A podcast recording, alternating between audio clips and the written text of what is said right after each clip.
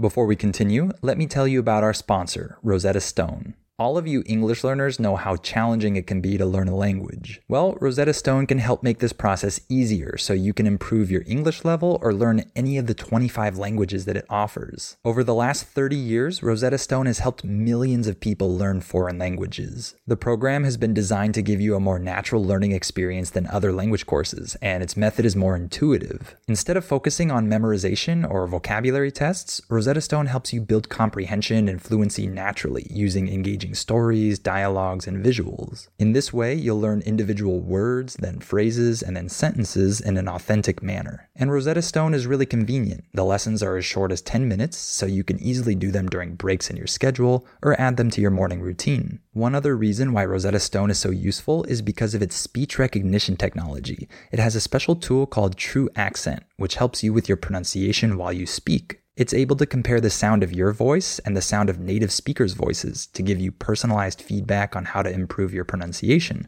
Cool, huh? So, why not make learning a new language one of your priorities this year and let Rosetta Stone help you through the process? Don't put off learning that language. There's no better time than right now to get started. For a very limited time, Listening Time podcast listeners can get Rosetta Stone's lifetime membership for 50% off. That's 50% off unlimited access to 25 language courses for the rest of your life. Redeem your 50% off at rosettastone.com slash listening time today. Before we continue, let me tell you about our sponsor, Rosetta Stone. All of you English learners know how challenging it can be to learn a language. Well, Rosetta Stone can help make this process easier so you can improve your English level or learn any of the 25 languages that it offers. Over the last 30 years, Rosetta Stone has helped millions of people learn foreign languages. The program has been designed to give you a more natural learning experience than other language courses, and its method is more intuitive. Instead of focusing on memorization or vocabulary tests, Rosetta Stone helps you build comprehension and fluency naturally using engaging stories, dialogues, and visuals. In this way, you'll learn individual words, then phrases, and then sentences in an authentic manner. And Rosetta Stone is really convenient. The lessons are as short as 10 minutes, so you can easily do them during breaks in your schedule or add them to your morning routine. One other reason why Rosetta Stone is so useful is because of its speech recognition technology. It has a special tool called TruAccent, which helps you with your pronunciation while you speak. It's able to compare the sound of your voice and the sound of native speakers' voices to give you personalized feedback on how to improve your pronunciation. Cool, huh? So, why not make learning a new language one of your priorities this year and let Rosetta Stone help you through the process? Don't put off learning that language. There's no better time than right now to get started. For a very limited time, Listening Time podcast listeners can get Rosetta Stone's lifetime membership for 50% off. That's 50% off unlimited access to 25 language courses for the rest of your life. Redeem your 50% off at rosettastone.com slash listening time today. Welcome to the Listening Time Podcast. Hey, everybody, this is Connor, and you're listening to episode 104 of the Listening Time Podcast. I hope you're all doing great, and I hope that your English learning journey is going well. I hope that this podcast has been a very useful resource for you. And remember that if this podcast has become a little bit easy for you, then it's time for you to try out my advanced podcast. If you're interested in that, you can become a listening time family member and you'll receive two new advanced podcast episodes every month. In those episodes, I speak at normal speed. I speak fast, like native speakers normally speak. And of course, you have the transcript. So this will help you get used to fast English and it will help your ears become accustomed to what uh, English really sounds like when you go out and actually talk to English speakers in different situations. So that will be a helpful resource for you if you want to reach a more advanced level of listening. And as I mentioned in the last episode, if you're a Spanish speaker and you're interested in reading fiction in English, then you can try out my book, which I wrote. Uh, it's a collection of three short mystery stories uh, written in English and translated into Spanish. So, of course, if that's something that's interesting for you, then uh, you can uh, buy that and use that as an introduction into the world of reading in English. So, the link to that is in the episode description as well. So, when I was recording the last episode about reading in English, it made me also want to talk a little bit about writing. I've always liked writing, and it's always been something interesting for me. So, that last episode made me want to talk about this topic in today's episode. So, that's what we're going to talk about today. We're going to talk about writing and uh, writing in different types of contexts, uh, different things that people write. So I hope that this episode will be interesting for you. And of course, you have the transcript available in the episode description below the episode. So click on that if you need it. And if you like this podcast, please share it with anyone else you know who's learning English. And please give it a five star rating and write a review. All right, let's get started. Are your ears ready? You know what time it is. It's listening time. Okay, let's talk about writing. So, the first type of writing I want to talk about is writing essays. So, in the US, we have to write a lot of essays in school. I think that we start writing essays at a pretty young age. I remember writing very basic essays when I was in elementary school.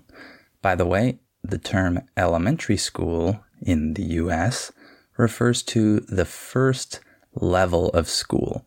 So from first grade to sixth grade, usually, is elementary school.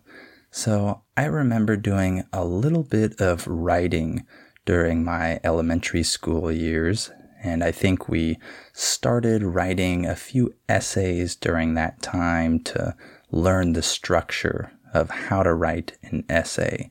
Because in the US, we have a very particular uh, format of how to write an essay. It's like a structure or a formula that you're supposed to follow. So if you're a good writer and you write very good and interesting sentences, but you don't know the formula of how to write an essay in the US, then unfortunately, you still won't get a perfect score, even if you're a good writer, because you have to follow this formula. So that's something that we need to learn in school. We need to learn what each paragraph is supposed to contain, how we're supposed to structure our different ideas within the essay. We have to learn how to do all that. So we learn that in school. And I think we start to do more essay writing in middle school and high school especially in high school. That's where we do uh, more essay writing.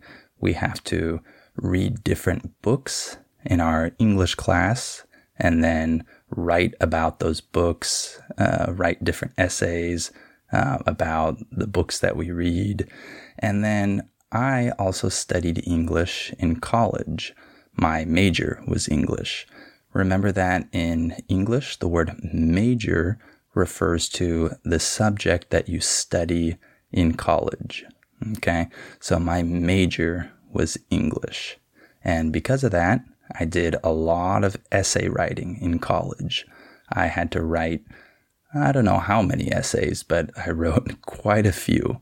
And so that was something that uh, I already had to know how to do very well because if I hadn't known how to do that, it would have been very hard for me to um, get good grades in college because I had to write a lot of essays. So most people don't like writing essays. However, for me, it was always fairly easy because, like I said, we have like a formula of how to write essays. And I always felt that it was pretty easy to follow this formula. So for me, that was never a big deal. But most other people struggled with essay writing when they were in school. So I remember friends of mine, other classmates that hated writing essays because for them it seemed really hard. And for me, I never understood why it was that hard uh, because it was just following the formula.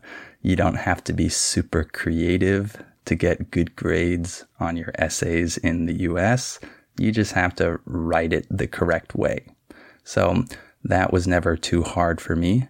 And I actually worked as an essay tutor for about a year or a little less when I was in college.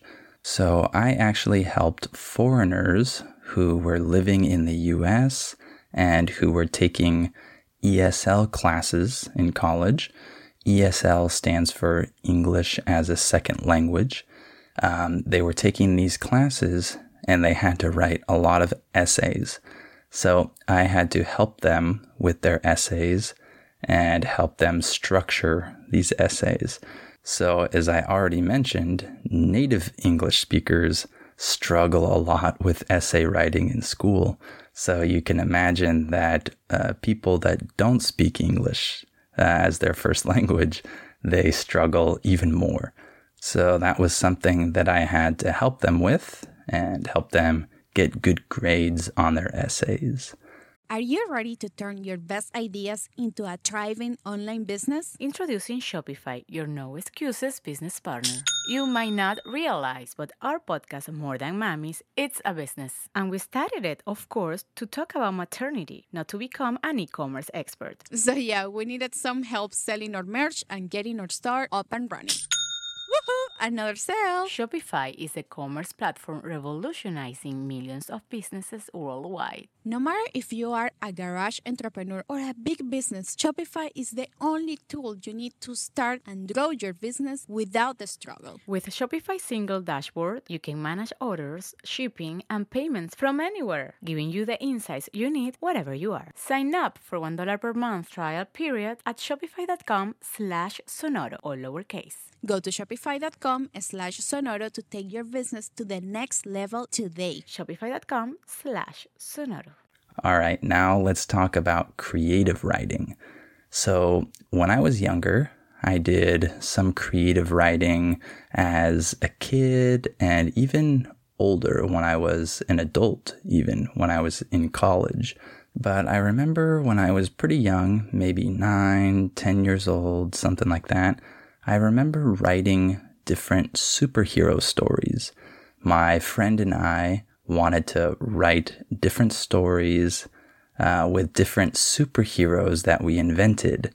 And I remember having so much fun with that and writing those stories. I don't have those stories anymore. I wish I did. It would be really uh, funny to look back and see what type of writing I did as a kid.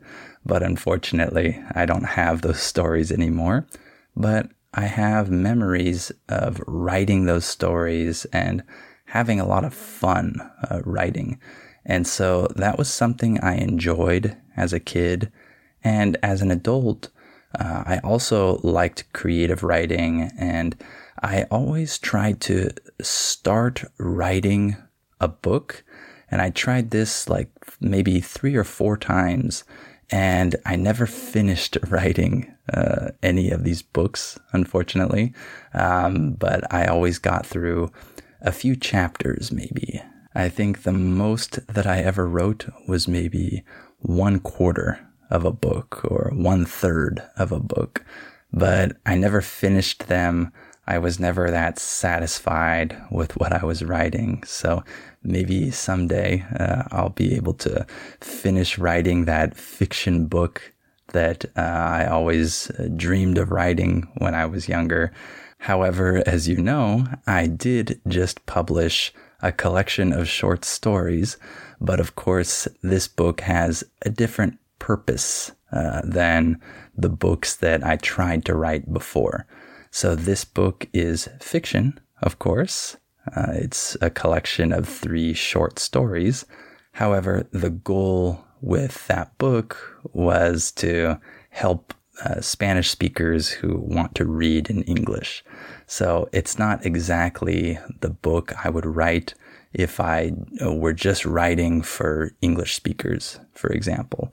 So it's not the same thing as what I was trying to do uh, earlier on in my adulthood. And I think that later on in life, I uh, might try to uh, achieve that goal that I never achieved before and write a novel for English speakers. So we'll see. Hopefully, I do it at some point. And uh, next, I want to talk about writing letters. If you're really young, you might not have any experience with writing letters uh, because it's not something that a lot of people do nowadays. But when I was young, it was still something that people did. I wrote a few letters to different friends that lived in different cities. I remember doing this a little bit when I was younger, but this kind of died out as I got older. In English, when we say that something dies out, we're saying that it disappears, it goes away.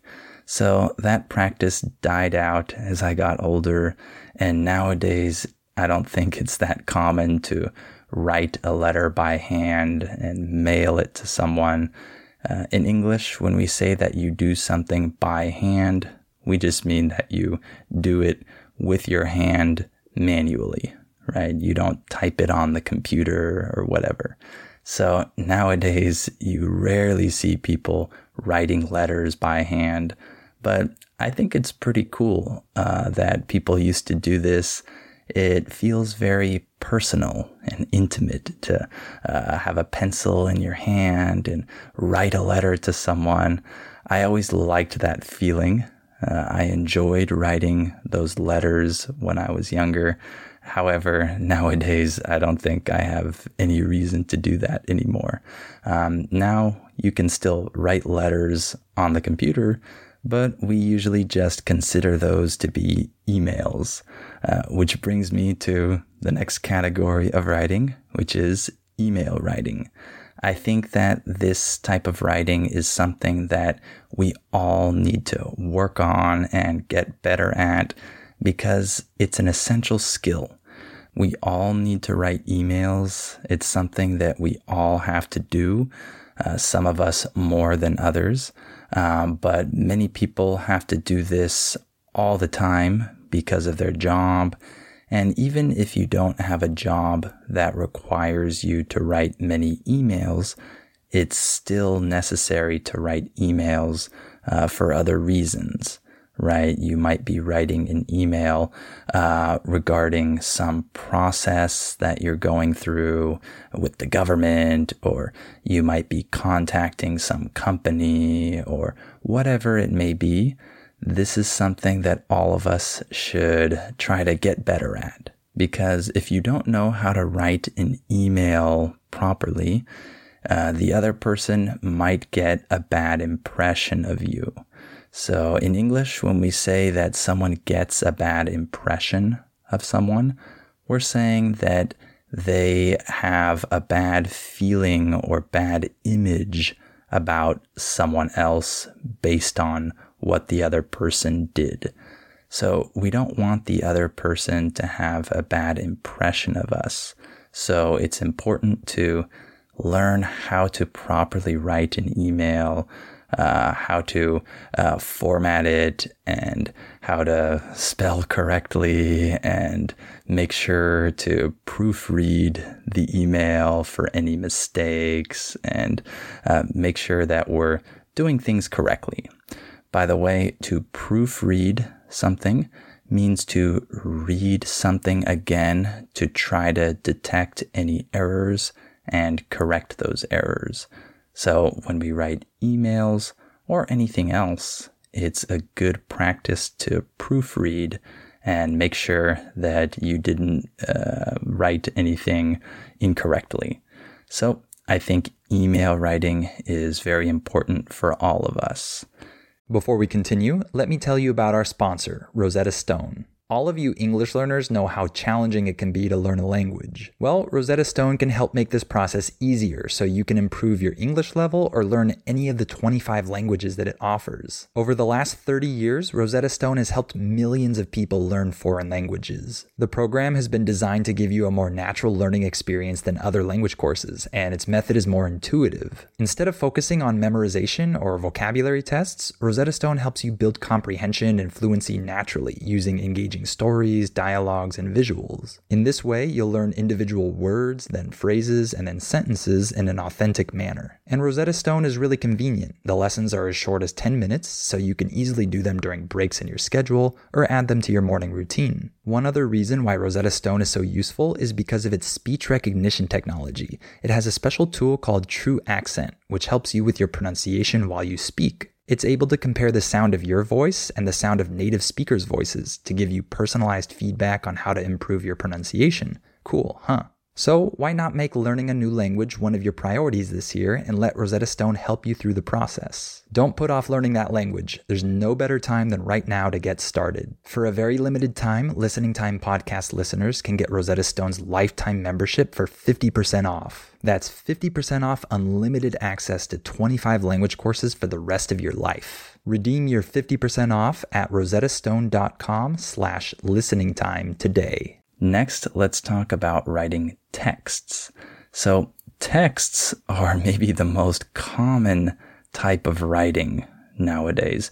And when I say the word text, I'm including uh, messages that we send in messaging apps, uh, through normal SMS text messages, iMessages, anything from our phone where we're um, sending messages to other phones in that way.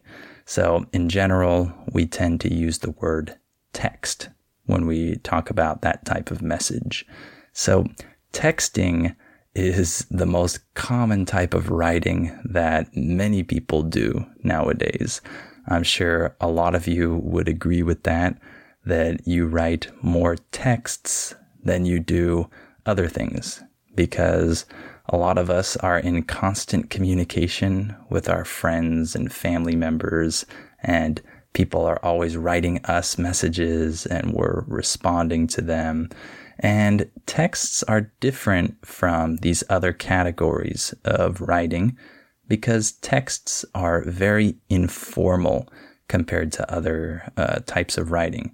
Of course, sometimes you have to send a more formal style of text message, but for the most part, texts tend to be less formal, so you can add more of your personality, more of your own style, and you can abbreviate words and things like that. In English, when we say that you abbreviate something, that means that you take a word and you make it shorter. Okay. So we do that all the time when we write text messages. And so this is the type of writing that doesn't really require any uh, structure. You can do it however you want. And so there's really no right or wrong way to text. You just text however you want. But I'm sure some of you have preferences about what type of texts you like to receive. Uh, some people might think that other people's texts look ugly because of the way that they abbreviate words or spell words wrong or whatever. You know, sometimes we can still get a bad impression of someone based on how they send text messages. So that might still be something important, but it's not nearly as important as emails usually. And another type of writing is journal writing. This is something that I haven't really done. I'll admit to that, but I think I'd like to do this in the future. It's something that seems to be beneficial in my opinion. I think it sounds interesting to do this. I'd like to collect my thoughts and put them down on a piece of paper and be able to kind of articulate the things I'm thinking or just write about what I did that day, how I felt, what I learned, etc. And I think that this is a good way to remember things from the past. So if I write a journal entry today and then uh, I forget everything that I did today, and then a year later I read this journal entry, it can spark my memory and I can remember the things that I did. In English, when we say that something sparks your memory, we're saying that something causes you to remember something from the past. So this is a way that we can spark our memory and remember something that we did before. And I'm sure some of you keep journals and you write different things in them. And I'm sure you see different benefits to this. And I think I mentioned in one of my earliest episodes that it would be interesting for me uh, to also keep a dream journal. Some people have a journal where they write down what they dreamed the night before because we tend to forget our dreams very quickly after we wake up. I'm sure this has happened to you before where you dream something, it's really vivid and interesting. And then after a few hours after you wake up, you can't even remember what you dreamed. So that's something that uh, we can prevent if we keep a dream journal. And it might be interesting to go back and look at our different dreams that we had. I don't know if there are a lot of benefits to that, but for me, I find the idea kind of interesting. So that's why I uh, mentioned that. And one other type of writing I wanted to bring up is writing in a foreign language. By the way, the phrasal verb bring up in English just means mention. So I wanted to bring this up because this is a language podcast. And I'm sure some of you would like to uh, get better at writing in English. Writing and speaking are two completely different skills, right? So just because you speak English well doesn't mean you can write well, unfortunately. And so this is a separate skill that we have to train. And I can see this in my own language learning that uh, when I speak a language comfortably, that doesn't mean that I can write well. And it's a little frustrating uh, because I don't really know how to spell uh, certain words, or I don't know uh, how to uh, maybe punctuate uh, correctly in that language because maybe the punctuation is different uh, from the punctuation in English. So I felt that frustration of not being able to write super well in foreign languages. Uh, but I think it's something we can get better at if we read in foreign languages. I think that's one of the best ways to do this. And I talked about this in the last episode uh, how reading in English will definitely help your writing skills. Uh, it won't magically make you uh, an amazing writer, but it will help you see uh, how sentences are properly structured, punctuated, and how words are spelled in English. It just helps your overall knowledge of the written language. So that's one of the best reasons to read in English or in any other language that you're learning. All right, why don't we stop there for today? Uh, speaking of reading in English, if you're interested in my book and you're a Spanish speaker who wants to read in English, then make sure to click on the link to the Amazon page that's in the episode description and it will take you to the product page on Amazon and you can buy that ebook if you're interested in that. And if you want my advanced episodes, remember to become a listening time family member so that you can receive two new advanced episodes every month in which I speak at normal speed. So that's what you need if you want to become an advanced listener. And if you like this podcast, please give it a five star rating and write a review and share it with anyone else you know who's learning English. All right, thank you for listening to this episode, and I'll talk to you on the next episode of Listening Time.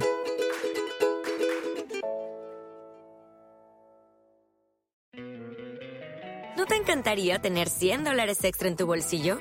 Haz que un experto bilingüe de TurboTax declare tus impuestos para el 31 de marzo y obtén 100 dólares de vuelta al instante.